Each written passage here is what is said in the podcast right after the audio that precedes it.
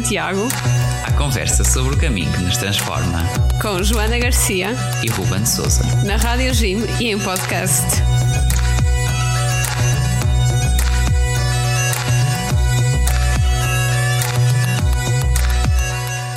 Olá, sejam bem-vindos ao Reis de Santiago. Olá a todos, sejam muito bem-vindos. É o vosso podcast e programa na Rádio Jim sobre o caminho de Santiago que na semana passada tivemos uma convidada muito especial, a Bárbara. Exatamente, estivemos a falar com a Bárbara sobre os 1850 km que ela fez na sua peregrinação. Uma mulher de coragem que, além de, de tudo isto, também é uma podcaster, eh, como nós já falámos no último episódio, e que tem um, uma profissão que diria que é bastante fascinante, que é o facto de ser terapeuta. Eh, a Bárbara é autora de, pod, de um podcast, o Simplesmente o Inconsciente, em, em, três línguas, como, como dizíamos no episódio anterior, uh, em que fala um pouquinho destas temáticas do, do inconsciente, uh, da saúde mental, de como é que nós podemos melhorar o nosso bem-estar, e, e, são questões que, que motivam uma boa conversa. Portanto, nesta segunda parte, digamos, da nossa conversa com a Bárbara, desafiámo-la a responder aqui algumas perguntas sobre o trabalho dela, esta eh, pronto, como é que nós podemos então uh, ganhar um bocadinho com estes conhecimentos desta e área. Fal e falar um bocadinho também sobre, sobre saúde mental. Sempre muito importante. Portanto, sem mais demoras, vamos escutar aqui a segunda parte da nossa conversa. Vamos a isso. Vamos a isso. Olá, Bárbara, novamente. Obrigado por, ter, por estar disponível aqui para falarmos um pouquinho, hoje já não só sobre o caminho, mas para falar um pouco da, da área em que trabalhas e, e que tanto e que tão importante é também para a nossa saúde, que é, bom, se calhar é do consciente e do inconsciente, uh, e, e, todas as terapias e, e esta área da saúde, uh, terapias alternativas e tudo mais, que, que são um bom, o pretexto para uma boa conversa, como teríamos com mochila às costas se fôssemos a caminhar juntos uh, a caminho de, de Compostela. Por não, claro, Ruben, deixa-me explicar-te. Eu fui terapeuta durante o caminho de Santiago. Hum, de muitos que se cruzaram contigo.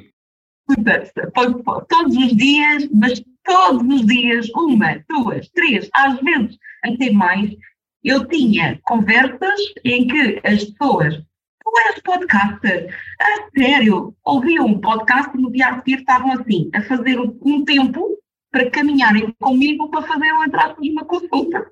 Ah. Uau! Eu faria o mesmo. Não, mas não volta. É, era algo que eu faria totalmente. Não Realmente. Escuta, pela conversa que já estive a falar sobre as, sobre as alergias, tu iria, eu iria estar-te a fazer aqui algumas perguntas, e tu ias tomar uma consciência de, oh, ok, e eu dizia-te, vai fazer isto assim assim, e pronto.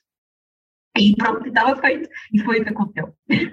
Sim, este comentário este comentário aqui, Bárbara, foi por causa de nós em off estarmos a falar de, das alergias que, que, fazem com que nós tenhamos que usar aquelas coisas que se edita podcast antes de se publicar. pois. É isso mesmo. Eu acho que sou a, sou a cruz do Ruben, a mochila às costas do Ruben nesse aspecto a editar podcast. não, não é assim tão difícil, Joana, tranquilo. Bom, então vamos então aqui falar um bocadinho sobre estas questões ligadas à, à saúde e, e até muitas vezes a saúde mental, que, que, são o motivo para muitos dos tratamentos que fazes, e perguntávamos assim, talvez sendo um bocadinho provocador, se o nosso estilo de vida atual destrói o nosso bem-estar interior em certos aspectos. Olha, uh, para mim é uma evidência. para mim é uma evidência, porque o que as pessoas se esqueceram é de se ouvir, de ouvir sinais que o corpo dá. Esqueceram de, ai, dói-me a cabeça, vai tomar um comprimido. Esquecemos que se o corpo está a mandar doer a cabeça, é porque alguma coisa existe, é porque o corpo precisa de se libertar de alguma coisa, ou combater alguma coisa. Uh, outro sinais é, por exemplo, ah, está com febre, vai tomar logo um antiempírico tomar. Mas se o corpo está com febre, é porque está a combater o vírus. Então, estamos a impedir, com toda esta medicação uh, imediata, estamos a impedir que o corpo uh, faça aquilo que é suposto fazer, que é mesmo defendermos. Então, isso já é muito, é, é caótico. Depois, vivemos, vivemos numa sociedade estressada. Não dormimos como deve ser, não comemos como deve ser. E tudo isso reflete no corpo. Portanto, um, pá, venham, porque eu sou terapeuta, porque tenho trabalho, mas o estilo de vida que nós temos não, não nos favorece em nada e, epá, só, só, só causa stress e, e conforto, porque andamos desalinhados completamente. De que forma é que tu achas que a pandemia agravou a nossa saúde mental? Porque eu lembro-me na altura do começo do lockdown, começou toda a gente a falar sobre saúde mental de uma forma que nunca se tinha falado antes. Foi caótico. Um, ah, depende. eu, para mim, eu vejo, eu vejo como finalmente tomam consciência da saúde mental. Porque. É verdade. É verdade. Finalmente, ok? Porque. Uh, porque antes disso não se falava absolutamente nada, nenhuma palavra. Não, mas, Joana, não se falava porque não havia consciência. Não havia consciência. Não, não, não tinham consciência de que um, havia uma situação que não estava bem. Tanto que eu, eu, eu tenho em consultório imensas pessoas, e tive na altura, e, uh, quando, quando os primeiros confinamentos apareceram, tive pessoas que apareceram, ah, pá, mas eu não sei com quem é que eu estou a viver. Tenho filhos em casa, tenho marido em casa, tenho mulher em casa, mas não sei quem são. Hum. Porque saíram de casa, saem de casa de manhã, né? Cada um, cada um vai para a sua atividade, né? Uns vão para o trabalho e outros vão para a escola ou para a universidade, ou seja, para onde for. Cada um vai fazer a sua atividade. Chegam à tarde, é o que é que faz de jantar, o que é que se for, o que é que é preciso fazer, nananana, mas não há uma conversa, não há uma partilha, não há um. Epá, eu sinto-me cansada porque, ou vamos lá descansar, vamos lá fazer nada, vamos lá ter uma conversa todos juntos. É, são raras as famílias onde isso existe. Então, isto, um dia, dois dias, um ano, dez anos e por aí fora, chegam, muitas pessoas chegaram ao final, uh, confinados mesmo, né, obrigados a estarem uns com os outros, e tipo, mas quem são estas pessoas? Eu não conheço. E então, a partir daí, epá, houve assim, realmente as pessoas começaram a perceber que estavam completamente desfasadas da realidade, Pá, e isto depois começa aqui a vir ao de cima, pá, se calhar não estou bem, eu não me sinto bem, não tenho ansiedade, tenho isto. E então aí sim, falou-se em, começou a sim, começaram a perceber que alguma coisa não estava bem. Porque antes se calhar também não tinham aquele tempo para parar e ver os efeitos já acontecerem. Mas isso é porque a malta não para para sentir. É Exato. É tudo logo se vê amanhã, logo se trata amanhã logo se conversa amanhã. Não, é agora, aqui. É e depois momento. aquilo que é um dia, são mais dois, são mais três, e quando damos por nós são três ou quatro anos. Exatamente. Ou mais. Ou, ou mais. mais. Temporário se torna definitivo. Exatamente. Agora, o, o que acontece é que um, estes, estes, esta vivência que nós tivemos, que temos estado a ter nos últimos três anos, é de gratidão. Eu, eu digo, mas gratidão por ter aparecido, porque só assim é que as pessoas, uau, espera, eu estou a ir, tô, o, o, meu rumo não é este, mas que vida que eu levo de uh, é, é, pagar contas, ir para um trabalho que eu não gosto, uh, estar com pessoas com quem eu não gosto de estar, e por aí fora, portanto, é, é, é ainda bem, ainda teve, bem que a malta... Teve os seus pontos bons e os seus pontos maus, pronto. É verdade, é verdade. Mas, para mim, ainda bem que as pessoas tomaram consciência de que alguma coisa existe e que, epá, que são muito mais do que pagar e até, até, até há momentos que dou por mim a pensar que de tal maneira já estamos outra vez a mil, muitos, que se calhar até nos fazia bem, uh, pronto, uh, um condicionamentozinho. Não digo nenhum drama de saúde, mas abrandar abrandar, porque infelizmente a malta não se autoriza a isso. Não, depois há outras questões que aparecem, né? Um, há outras questões que é falta, não é falta de emprego, não é, é falta de uh, pessoas para trabalharem, porque toda a gente já se quer sujeitar seja o que for, uh, porque, olha, aqui no Algarve há trabalho, mas não há alojamento, então uh, quem está aqui a trabalhar tem que trabalhar o dobro para prestar o serviço que, que, se quer. Estou a falar aqui do Algarve, mas existem muitos outros sítios do, de, do mundo, não é só aqui no, em Portugal. É, é mesmo no mundo que, que isto acontece. Estamos a falar aqui que efetivamente, pronto, isto vem acrescentar aqui alguma. Eu há uns tempos atrás vi uma notícia a dizer que Portugal era, era um dos países em toda a Europa que os trabalhadores estavam muito mais descontentes. Sim, mas por várias razões. Sim. Um, com os salários, porque cada vez mais nós, nós vemos o que é que se passa lá fora e ouvimos o que é que se passa lá fora, ao mesmo tempo um, ouve-se falar nos salários, não se ouve falar nos dados. Uh, e é assim, os salários podem estar mais altos. Eu vou falar de França, Espanha, que foi aquilo que eu tenho, os exemplos mais recentes que eu tenho, né? Uh, fala, lá, efetivamente, os salários são mais altos, mas têm muito menos condições do que a gente aqui. Porque a gente aqui. Falas em França ou em Espanha, já agora? Eu falo essencialmente em França. Espanha, pelos sítios onde eu passei, uh, também não têm assim tantas. Um, Uh, não, não tenho muito como, como, se queixar, mas ouvi as pessoas, os espanhóis, a queixarem disso, porque pelo caminho não, caminho não, não, não vi isso. Agora, em França, eu posso dizer, em França, as pessoas estão a ganhar menos do que a gente aqui em Portugal. Por causa do custo de vida. Exatamente. O custo de vida é superior e tens muitas pessoas que não conseguem chegar ao final do mês com alguma coisa um, e pronto, o salário mínimo é maior, é mais, é mais importante, mas os gastos também são, são, são, são consequentes.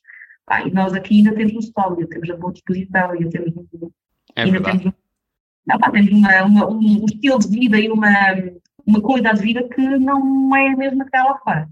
Então, pronto. É... Foi isso que te trouxe também um pouco para vir para, para Portugal. Não, Será? foi o que me fez ficar. não foi o que hum. trouxe. Eu não, não era propriamente, se me tivessem dito, tu vais viver em Portugal, uh, eu teria dito, não, não, desculpa lá, não. É, porque para mim, vir para Portugal na altura, quando eu era criança, ainda era no tempo do Salazar, né? Portanto, ainda era no tempo em que uh, não havia as mesmas condições que havia em França. E, mas pronto, cá estou eu e muito feliz. Muito bem. Bom, fechando aqui este nosso parênteses, uh, perguntava-te, falas também no, no teu podcast das, da forma como as vivências da infância e adolescência nos condicionam, uh, de forma não consciente. Como, como é que isto se processa? É muito simples. Isto é muito simples. O nosso cérebro é como se fosse um computador ou um telemóvel, ok? Tu tens um cérebro igual ao meu, entre aspas, dois hemisférios, um canal que liga os dois hemisférios e que está dentro da, da caixa de, uh, do, do crânio. Okay? Um, fisicamente, nós temos a mesma, a mesma coisa. Só que uh, nós vamos captar o mundo através dos nossos sentidos. E ao captarmos o mundo através dos nossos sentidos, ao nível do cérebro vai, vão ativar-se caminhos neuronais. ok? E esses caminhos neuronais vão fixar-se, vão fixar-se na memória, vão fixar-se no, no cérebro, vão ser guardados em gavetas através das nossas emoções, do que é que nós vivemos, das nossas experiências de vida. O que é interessante o que é importante uh, reter é que os primeiros 21 anos é a acumulação de programas. Okay? Vamos guardando programas, guardando programas ao longo dos 21 primeiros anos, dos 0 aos 7, sendo que 0 é dentro da barriga da mãe. E para quem acredita, em vidas passadas, mas pelo menos dentro da barriga da mãe e até aos 7 anos, nós vemos o mundo através dos olhos da nossa mãe. Portanto, percepcionamos o mundo através da percepção que a mãe tem do mundo e de como é que nós percepcionamos isso. E é o lado emocional que se vai ativar. Portanto, os caminhos neuronais vão fazer nessa altura. O lado emocional representa 95% de todo o potencial do cérebro. O que significa que, efetivamente, na primeira infância, o que nós vivemos na primeira infância vai condicionar um montão de coisas. Pronto. E que vão estar relacionadas com todo o nosso lado sentimental. quer seja o que nós pensamos de nós mesmos, o que nós, uh, como é que nós nos relacionamos uh, com os nossos parceiros, e nós mulheres também é em relação à nossa mãe que vamos uh, condicionar nosso, os nossos parceiros e os nossos filhos e os nossos amigos íntimos. Aos sete anos, começa-se a ativar o outro hemisfério. E o outro hemisfério vai começar a ativar, sobretudo, para o lado racional. Então, tudo o que nós temos no lado racional é a aprendizagem. Portanto, que é, supostamente, aos sete anos que a gente começa a aprender as letras, escrever, o raciocínio, uh, que nós começamos a aprender as conjugações e essas coisas todas. Portanto, tudo tem a ver com a escola. Entre os 7 e os 14 anos, nós vemos o mundo através do nosso pai. Então, isto vai depois condicionar-nos, condicionar-nos como é que nós vamos ver frente à hierarquia, ao nosso lado profissional, tudo o que tem a ver com a nossa vida profissional vai estar relacionada com esse período dos 7 aos 14 anos. Aos 14 anos, aquela famosa crise de adolescência é uma crise normal. Porquê? Porque aos 14 anos, a mãe já deixou o seu imprint, o pai já deixou o seu imprint. A partir dos 14 anos, nós, indivíduos, vamos fazer as nossas escolhas. Nós, indivíduos, vamos começar a, a, escolher qual programa é que a gente quer fazer, qual é o programa que a gente quer seguir, qual é o rumo que a gente quer dar à nossa vida, qual é a nossa personalidade, etc. Então vamos fazer as nossas primeiras escolhas. Mas para fazer as nossas primeiras escolhas, ou somos muito rebeldes, ou somos muito dóceis, ou não somos nada disso, ou se nos disserem faz isto, quê? Faz, nem pensar, e vamos fazer o contrário. Portanto, a crise da adolescência é essa busca que nós temos da nossa personalidade. E isto vai até aos 21 anos. E quando nós estamos a procurar qual é o nosso valor, qual é a nossa, quem nós somos, a nossa autoestima, a nossa autoestima, então nós estamos a dar valor a quem nós somos. E isto vai condicionar a nossa vida financeira. Então, pessoas que tenham problemas financeiros automaticamente têm um problema de autoestima. Sempre. Não se consegue ser rico com uma autoestima baixa. Não. Hum. não. Podemos ter dinheiro, mas vamos ser, mas há pessoas que têm dinheiro, mas têm uma baixa autoestima, então vão achar sempre que não têm que ser. E podem estar a acumular, mas estão sempre naquela de não estão satisfeitos. Pá, e tu que estás na área financeira, vais ver isso constantemente. E depois há aqueles que uh, vivem acima dos seus, das suas capacidades, etc. Mas poderão ser pessoas que não têm bem noção do seu próprio valor, tá, pronto, e vai sempre condicionar. Uhum. É importante também perceber é que dos 0 aos 21 anos, e aí sobre toda a época, os irmãos, os irmãos que temos e os irmãos que não temos, uh, vão condicionar os relacionamentos que temos com, com as outras pessoas, com os outros. Então vamos sentir-nos no meio da sociedade da mesma forma que nos sentimos no meio dos nossos irmãos. E tudo isto é um ciclo dos 0 aos 21 anos. Tudo o que nós vivemos depois dos 21 anos, já o vivemos neuronalmente, emocionalmente, antes. No meu papel, através dessa lógica do inconsciente, o meu papel é de identificar quando é que aquilo foi, quando é que aquilo começou. Portanto, uma pessoa que tenha 42 anos, ela já tem dois ciclos. Portanto, ela já repetiu os dois ciclos. Pronto. E, e assim por aí fora. e isto é Sherlock Holmes do, do, do, do inconsciente. Adoro. Interessantíssimo. Quais são é. os traumas mais comuns das pessoas que te procuram e como é que tu ajudas as pessoas a libertarem-se dos traumas? Olha, deixa-me primeiro, Joana, definir o que é, é um trauma. Um trauma Sim, é, importante. é, Isso.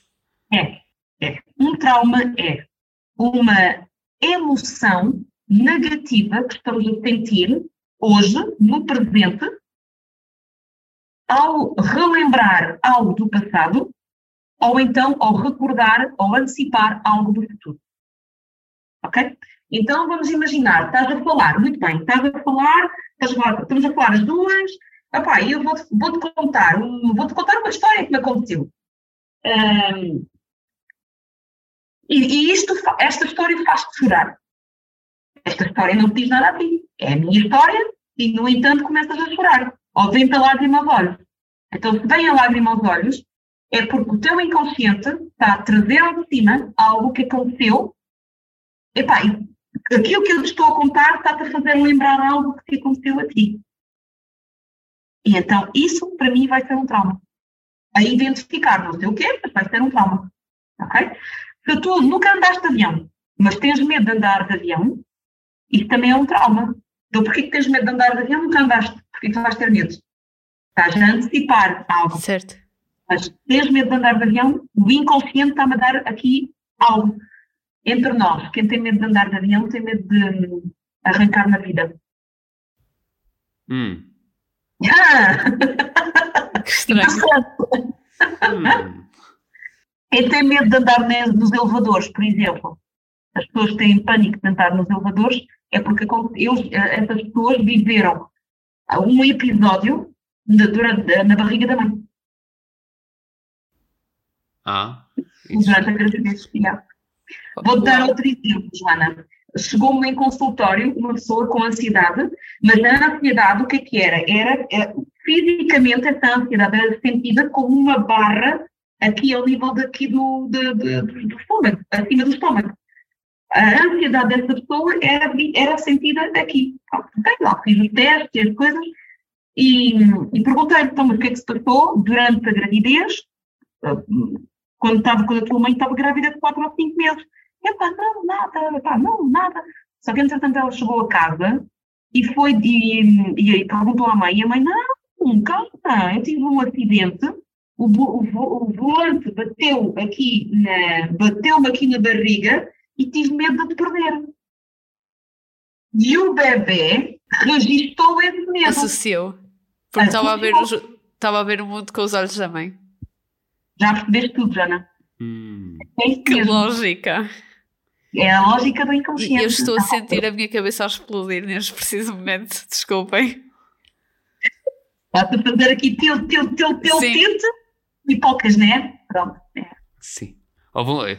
Antes, deste, antes desta conversa, ao ouvir um dos episódios do Simplesmente Inconsciente, também senti o mesmo. Aqui um autêntico curto-circuito interno. Bom, mas adiante. Mas, mas, é, mas a ideia é essa, é que o, o, o, o- portanto, o podcast, o Simplesmente o Consciente, tá, vem, vem mesmo para abrir mentes, porque quando a pessoa toma consciência de que, espera lá, mas isto está-me aqui a abrir pipocas, aqui na, está a fazer sentido, mas está-me aqui a fazer, espera lá, espera lá, mas pode, é que faz sentido, mas é que faz sentido e nós sentimos no corpo, porque isto é, caramba, isto está-me aqui a fazer a informação, eu já sei o que é que está a passar comigo e queremos nos libertar. Isto é um trauma. Então, o que é que as pessoas me vêm ver? Normalmente vêm-me ver quando já foram ao médico e o médico não sabe dizer o que é que têm porque não tem nada, ah, porque têm sintomas físicos e, não, e vão aos exames e os exames não acusam nada, ah, porque têm um problema financeiro, mas não há médico que ajude, ah, vão ao, vão, ao, coisa, vão ao banco, mas o banco também não vai ajudar, porque é um problema financeiro, mas pronto, não, não vai ajudar. Normalmente as pessoas vêm ter comigo como tipo, ouvi dizer que fazias milagres, pronto, ok? Hum. É assim. Depois, e depois é o boca a boca. Depois é, as pessoas começam a passar a palavra, passa a palavra e olha, vai lá ver a Bárbara, depois logo vês. Pronto, e basicamente é muito assim, é muito assim. Que bom. Mas é bom. E há aqui uma palavra no meio disto tudo que assusta um bocado, que é a hipnose. Uh, Ah. O que é que é a hipnose e que benefícios é que pode trazer na, na prática que fazes? Então, deixem-me desmistificar primeiro a hipnose. Porque a hipnose é um estado normal, natural do cérebro. Vou dar este exemplo outra vez com o computador. O computador está ligado. Mas vocês atendem um telefonema, ou vão buscar um café, seja o que for. Quando regressam, o computador tem o ecrã tapado. Circula ali uma coisa de computador, né? Está parece que está hibernando. Não aparece, está hibernando, ok? Tocam no rato, automaticamente volta à ação, certo? Pronto. O nosso cérebro, como ele processa toda a informação recebida durante o dia quando nós estamos a dormir, o cérebro vai já arrumando, vai já começando a arrumar uh, algumas informações, ainda quando estamos acordados, olhos abertos. Okay? Então, o cérebro vai parar um dos nossos sentidos e vai já começar a, a arrumar algumas coisas ou a descartar outras. Pronto, já, ele já começa a fazer ali um certo trabalho. E nós temos cerca de uns 13, 13 episódios de hipnose por dia. Todos nós. E vou dar um exemplo. Vamos a isso. Faz 10 ter contigo. Estão a conduzir e de repente, epá, espera lá, mas eu já estou aqui. Não se aperceberam que já chegaram no sítio. Já aconteceu. Sim, não estávamos a, a, pensar no percurso, já conhecemos. Desde isso, mas o que é que o cérebro teve a fazer? O, o cérebro teve a desligar um sentido para poder começar a processar outros, ok? Para começar a, começar a processar outras informações, mas ele desligou um sentido. Isso é um estado de hipnose. Basta que, que nesse trajeto, se houvesse um balão que tivesse atravessado a estrada, tu voltavas, travavas. Estavas consciente sem estar consciente. Certo? Uhum. Isso é hipnose. Então, quando nós trabalhamos com hipnose, o que é que nós vamos fazer?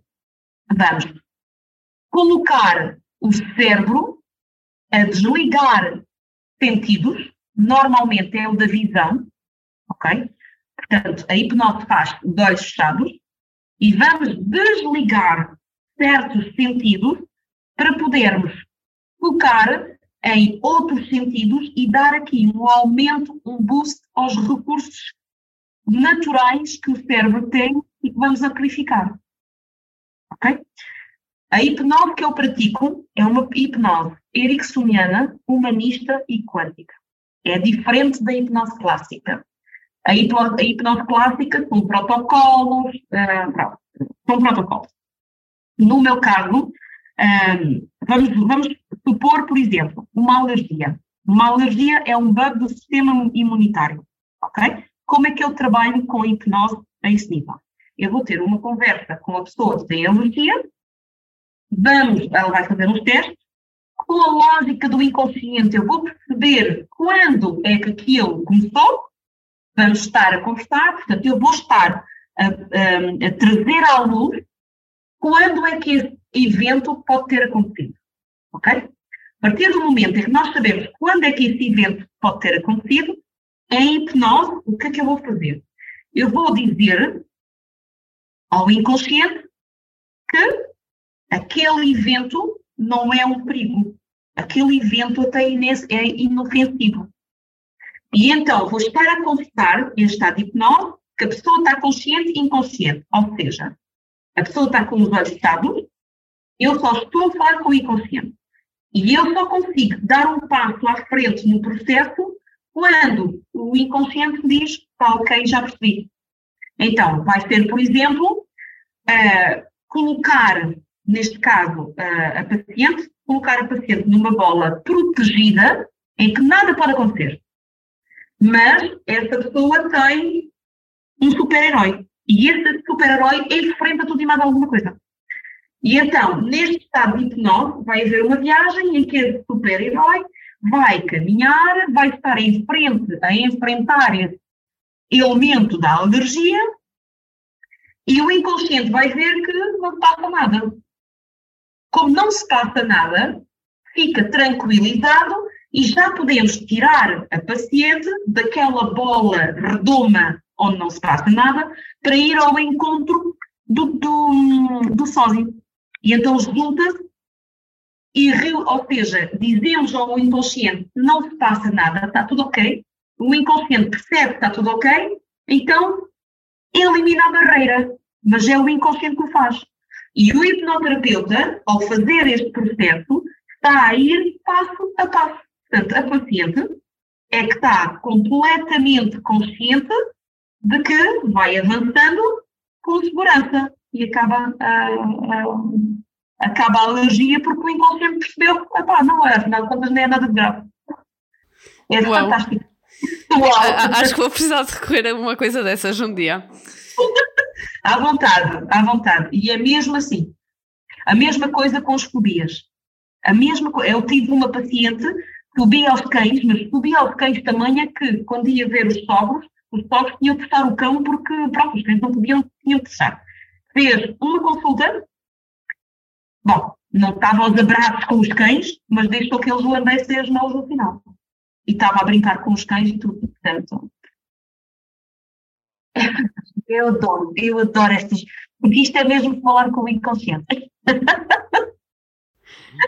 Uh, consideras, de alguma forma, não só pela tua experiência, mas se calhar por experiência de alguns pacientes teus, achas que, uh, que o nosso sistema de educação valoriza a saúde mental dos alunos ou a coloca completamente de lado?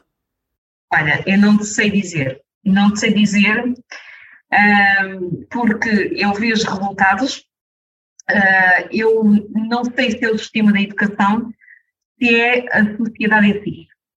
Uh, é, não estou não completamente dentro das coisas por uma questão muito simples. Não tenho filhos, portanto não faço a menor ideia de como é que isso passa. Uh, não tenho televisão desde 2006, portanto não ouço consigo, hum. não, sim, não tenho televisão. Uau! 2006, portanto estou completamente a leste desse, dessas situações.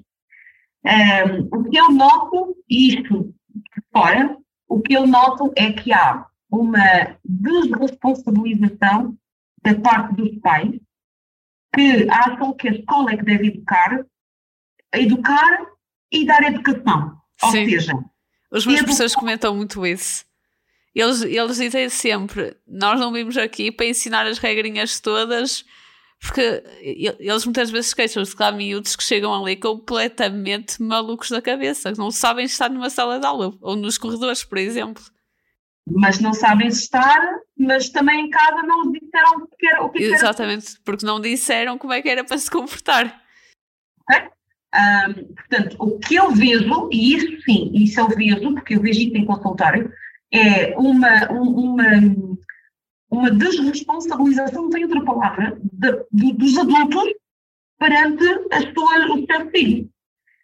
Agora, é do que, pronto, pode haver aqui várias razões, a gente já sabe. Agora, eu tenho pessoas que me dizem, vêm com os filhos, por exemplo, a dizer que têm, têm hiperatividade. Hum. Muito frequente. Até Muito parece, frequente. parece ser crescente. Ok? Parece ser crescente. Caramba, desculpem-me lá dizer, mas eu, uh, nas regras de hoje, sou uma hiperativa. Quando era, quando era gaiata era considerada uma hiperativa.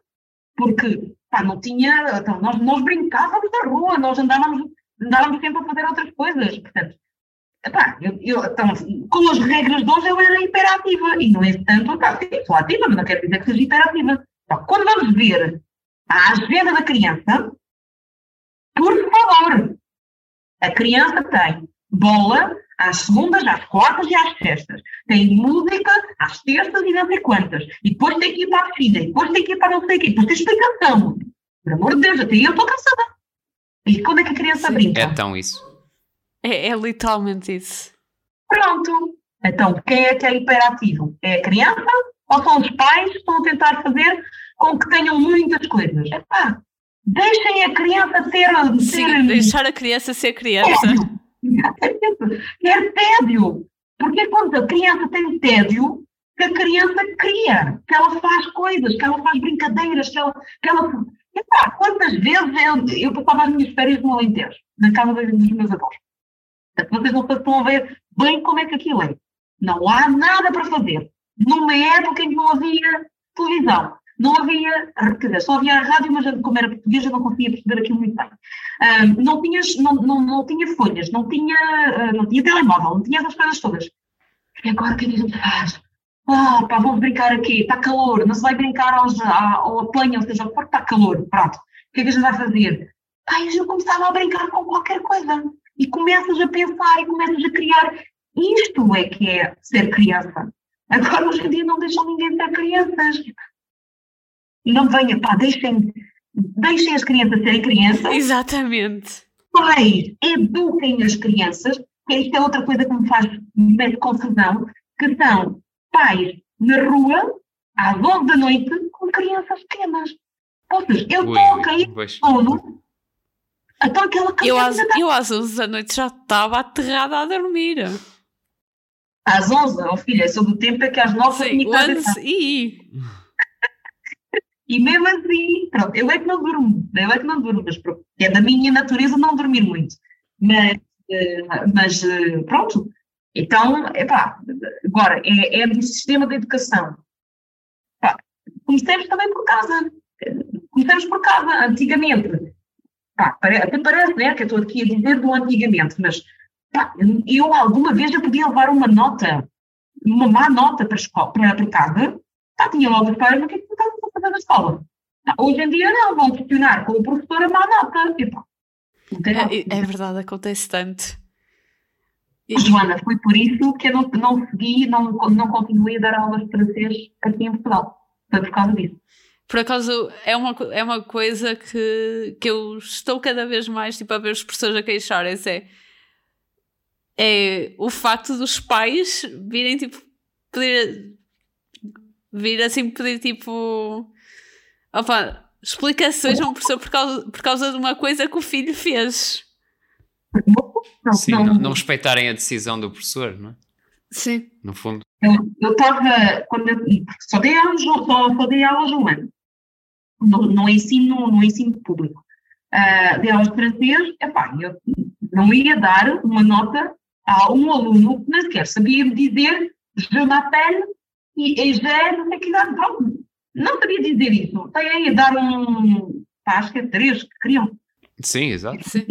Pá, para mim não sabia, não sabia, chumba. Pois, não sabe o Exato. básico dos básicos.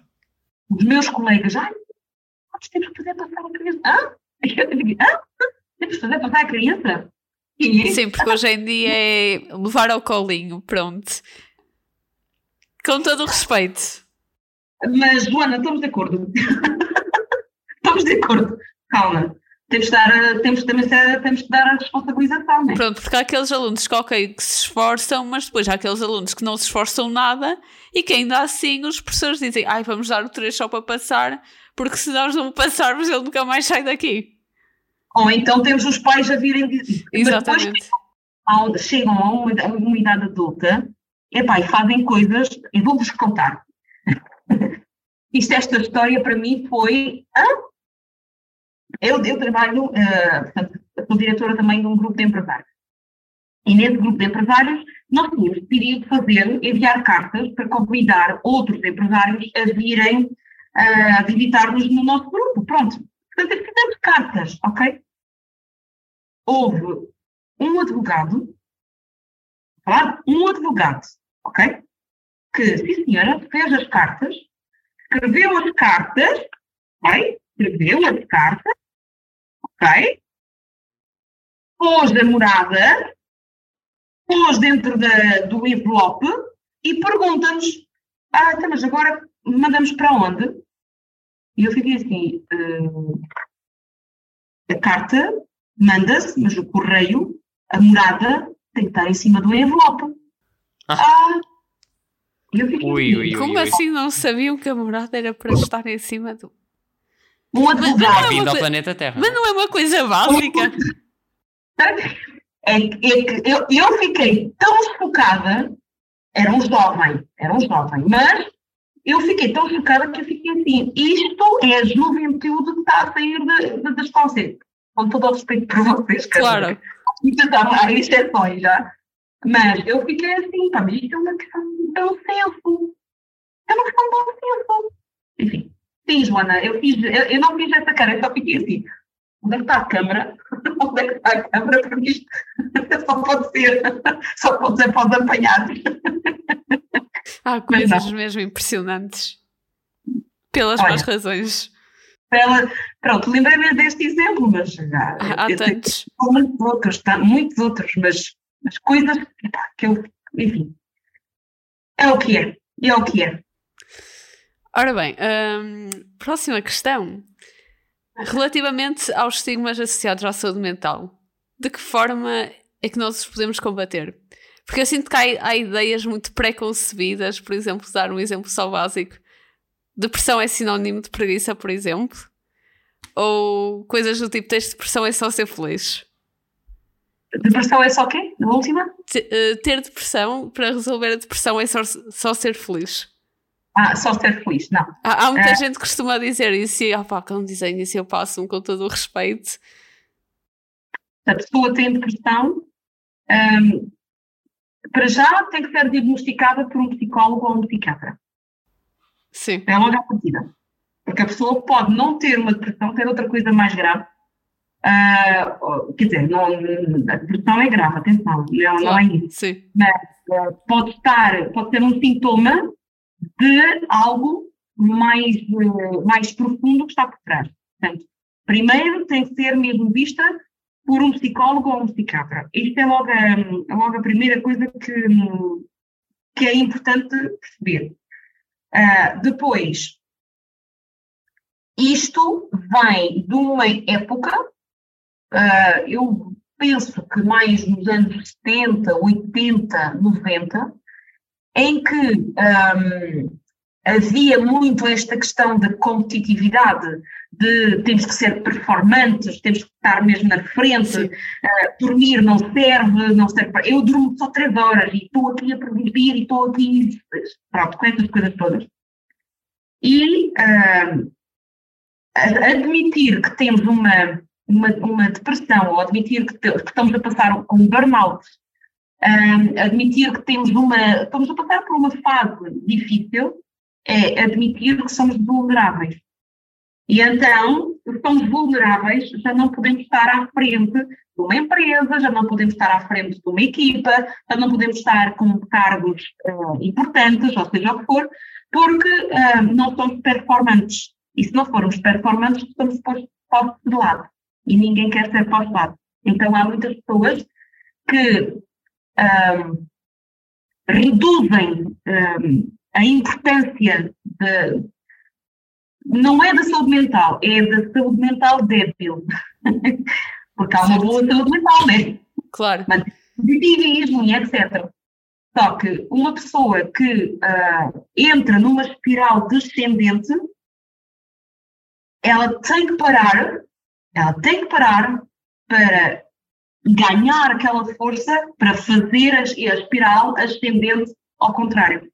E se não, não admitir para ela própria que está a decair, vai entrar, vai entrar, vai entrar, vai entrar. Mas para isso é preciso admitir primeiro que precisa de ajuda. Sim. Essa é a primeira coisa. Precisa de ajuda.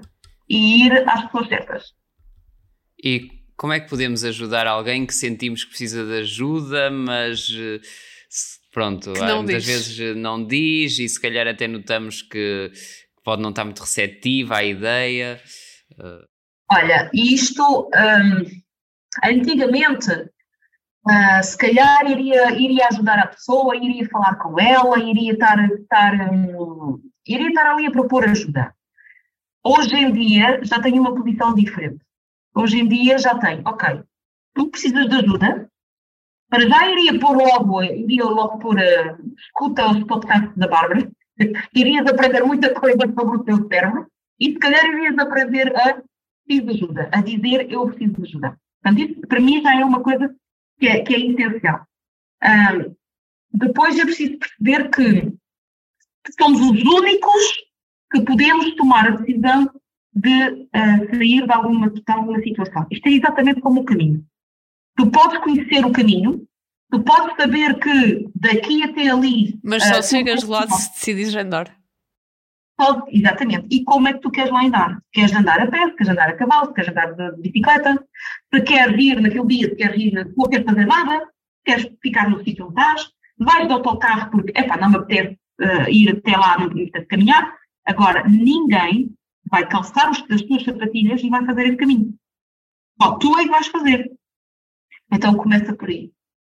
É que tu podes ajudar dizendo o que é que há, né? mostrando o que é que há e, sobretudo, dizendo: epá, mas tu tens, como, como os pés, mas tu tens os pés em sangue. Epá, põe qualquer coisa, descansa, faz qualquer coisa. Tu podes dizer isto. Mas a única pessoa que toma a decisão do que quer que seja é o próprio. Sim. E, e hoje em dia, epá, olha, eu estou cá, se quiseres, uh, pede-me ajuda. Não quiseres, já está, paciência, mas eu estou cá. Sim. Dia, alguma, alguma coisa a despertar a pessoa. Agora, ficar sem fazer nada, hum, também não. Ficar sem fazer nada também seria mais, mas não é fazer no lugar de. Já me tem acontecido em, em consultório, uh, pessoas telefonarem para me marcar consulta para o marido, para o filho. E eu pergunto. Isso aí. Sim. Que idade Facto, é que acredito que haja situações que dê vontade, mas se o próprio não quer, é inútil, não é? Exatamente. É inútil. Eu fiz isso, abri a exceção, umas duas vezes. Pá, mordi, mordi os lábios por causa disso. Pode, ainda não aprendeste. Agora já não faço. Que idade é que tem? Ai, tem, tem 40 anos. Dei-lhe o meu número, ele comigo. Ai, mas não tenho tempo. Eu também não. Eu também não. Claro. Então, não tem tempo de dar no telefone, de me ligar para marcar consulta, então também não tem tempo para segurar. Sim. É porque quer continuar no estado. E, mas também has de ajudar pessoas que se deparam com outras pessoas ah, não é? Que, que sofrem de, saúde- de problemas de saúde mental, que também há de ser muito desafiante, não é? quando me vêm perguntar, uh, tenho lá em casa esta situação assim, assim, olha, faz isto, faz, é essa pessoa que me está a pedir ajuda para ela, como é que ela vai ajudar, como é que ela vai agir, é diferente.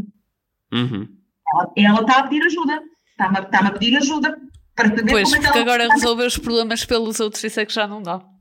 Não, isso é que já não dá. Isso é que já não dá. E ti- olha, olha, Ruben, tive essa questão há bem pouco tempo, de uma pessoa que me perguntou, opá, tenho isto em casa, o que é que eu faço? Eu não sei o que é que tu vais fazer. Agora vou-te dizer, esta pessoa tem isto, isto, isto, isto. O que tu tens que fazer é isto, isto, isto, isto. Agora decides. E pronto, e a pessoa seguiu, ah, seguiu aquilo que sentia e, e, e a outra pessoa marcou consulta. Portanto, resolveu-se. Mas, pá, Hoje em dia temos um livre-arbítrio, chama-se livre-arbítrio. Como temos um livre-arbítrio, é isso que a gente tem que, tem que respeitar. Isto aqui, isto aqui que agora eu vou dizer é um bocadinho polémico, mas eu vejo aqueles dias todos famosos de- sobre campanhas de saúde mental, de prevenção ao suicídio. E o que é que se vê nessas alturas? Textos nas redes sociais, cartazes nas escolas, etc, etc. Mas depois parece tipo, chega ali às 24 horas, o dia termina e volta tudo aos mesmos comportamentos do costume, discursos de ódio. Co- Como é, e eu fico a pensar, ok, vocês estavam a fazer textos, discursos tão bonitos, porquê é que não os colocam em prática? Porque é, co- como é que se, como é que como é que nós podemos lidar com, essa, com esta Com a hipocrisia? revolta, pois. Sim, Pronto, eh, para já, eu aí tenho que, tinha que te dizer a ti, Joana, sim, eu sou uma pessoa que comete erros, atenção. Todos nós cometemos erros. sim, sim, sim, sim, mas a questão não, não, não tem a ver com erros, ou, ou seja o que for, somos, somos todos diferentes e, ah, e todos humanos. A primeira condição, somos todos humanos. Mas, se isso mexe contigo, se essa situação mexe contigo, eu tenho que ir ver é procurar o que é que na tua vivência te faz reagir a isso. Ok? Tu não mudas o mundo. Mas podes mudar-te a ti e o mundo muda à tua volta. Ok? Então, eh, porque tu vês isso, tu reparas nisso. Repare. Eu não tenho, por acaso nunca vi nenhum cartaz, não, só vi o da Vodafone, acho que é o da Vodafone que Sim, porque eu por acaso também me lembrei disto porque há uns tempos houve, houve aquela campanha da Vodafone, eh, acho que foi da Vodafone, e no dia a seguir estava um, um- um trabalhador da Vodafone a dizer isto é uma autêntica porcaria, não acredito que me fizeram isto porque quando eu precisei de ajuda, aquilo que a empresa disse foi desenrasca-te. Ah, eu não, pronto, eu não sei, porque eu não, como eu vos disse, vi, por acaso vi o anúncio, porque eu gostei do anúncio e um mito, Foi bonito. e foi diferente. Mas agora se tratam assim os trabalhadores. É uma hipocrisia, pronto, essa parte Exatamente. Mas, neste caso, ahm, se, se essa história te faz reagir a ti, é porque, aí está, se essa história mexe contigo, tem que ir procurar no, teu historial de tais 0 a 21 anos o que é que aconteceu e para que isso, para que isso mexesse contigo. Isso tem a ver, tem a ver com a empresa, pelos vistos, que, o que- o que te incomoda é a empresa ter um comportamento diferente com os seus empregados, com os seus trabalhadores, hum, para mim suspeita-me que há aí qualquer coisa com, com o lado do pai.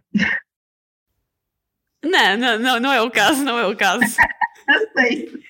Não sei. Mas foi só um exemplo que eu me lembrei, porque há vários. É, pronto, mas é engraçado como tu paraste. O meu pai, por acaso, é ouvinte. Portanto, se, se ele tiver a ouvir isto, não ouviste não, nada. Não, quero dizer nada, filha. Não quero dizer nada. Pode ter sido simplesmente algo que entre os 7 e os 14 anos tu ouviste uma injustiça que o teu pai tivesse vivido junto da, da empresa onde eu trabalhava. Pois. Pronto. Basta só isto. Acontece. Basta só isto. Isto são os problemas. Sim, basta ver uma, uma situação que uma pessoa próxima a nós esteja a passar para nós nos revoltarmos quando alguém está a passar por algo semelhante a que essa pessoa passou.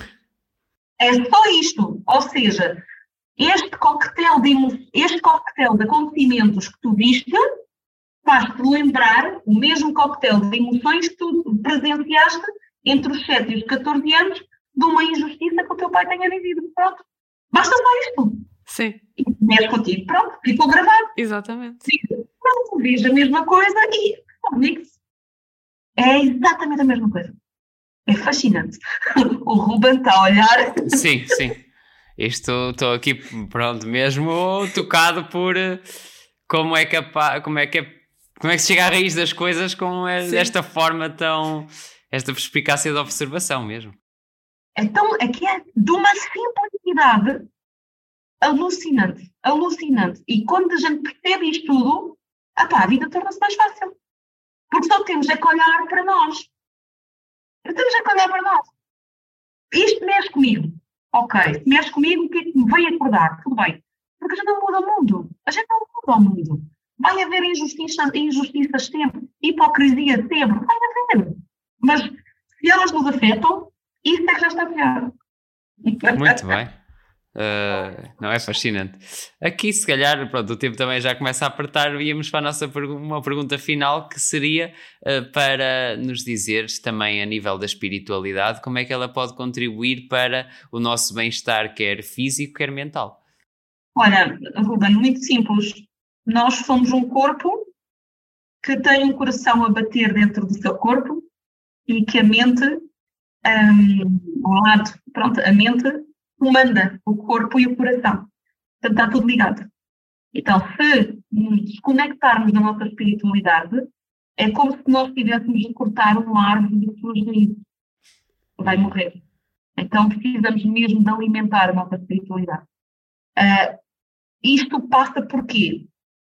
Passa por acreditar primeiro em nós, acreditarmos que somos capazes, acreditar no universo, acreditar que, uh, e aí digo universo porque para umas pessoas é Deus, para outras pessoas é, é Jesus, para outras pessoas é o cosmos, para outras pessoas é Allah, para outras pessoas é Maomé, para outras, seja que for, não importa.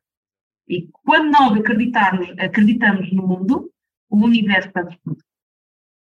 Tudo.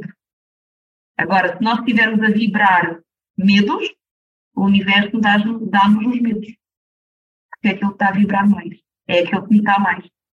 O universo é como se fosse um uh, servidor que está só à espera daquilo que a gente vai pedir.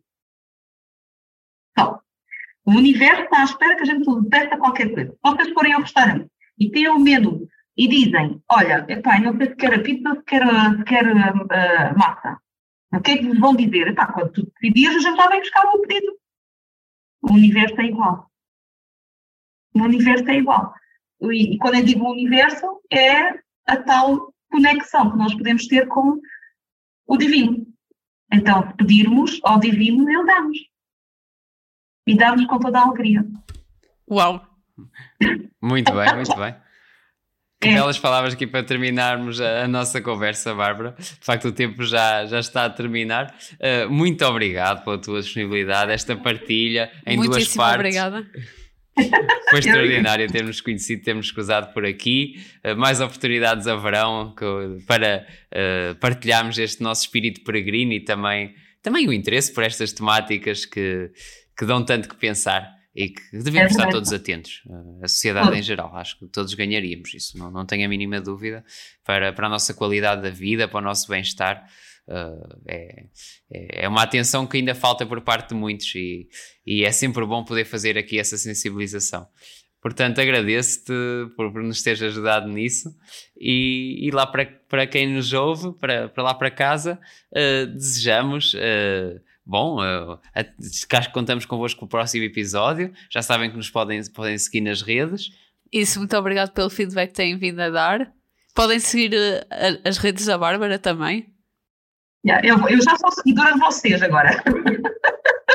assim que eu vou receber o convite, uau, vou ouvir os guerreiros de Santiago, que adoro as histórias que vocês contam. Muito bem, também vão poder uh, encontrar os links para o podcast e as páginas da Bárbara na, na nossa descrição do episódio. Uh, então, mais, mais uma vez agradecemos, Bárbara, e aos nossos ouvintes, então desejamos uh, uma boa semana e um bom caminho. Bom caminho. Bom caminho, Outreia.